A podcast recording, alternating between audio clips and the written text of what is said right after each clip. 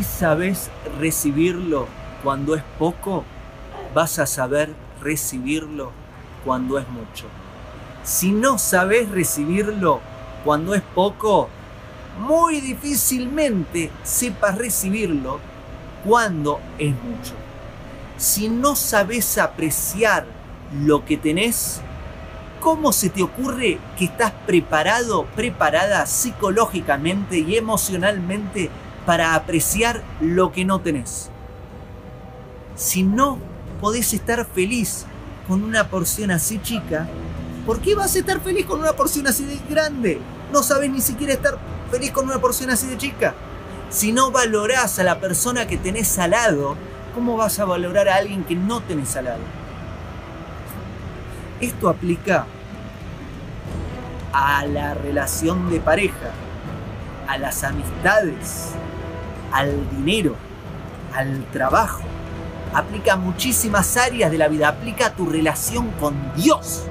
Si no aprecias lo que tenés hoy, si no podés valorar lo que la vida te dio hoy, lo que Dios te dio hoy en todas las áreas, ¿cómo vas a valorar algo más?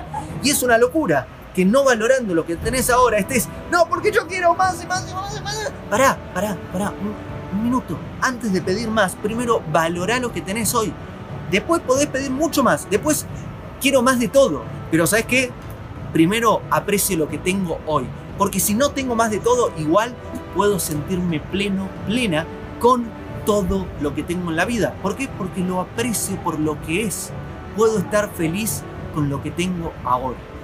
Si no podés estar feliz con un poquito, muy difícilmente vas a estar feliz con mucho. Así que antes de estar como loca, como loco, pidiendo mucho en muchas áreas de la vida, asegúrate de hacer el trabajo y estar feliz con lo que tenés hoy.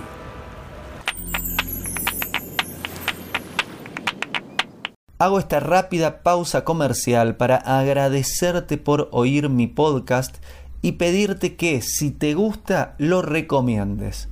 Si te gustaría adquirir alguno de mis libros, podés encontrarlos en su formato físico y digital en Amazon y en su formato audio en Audible.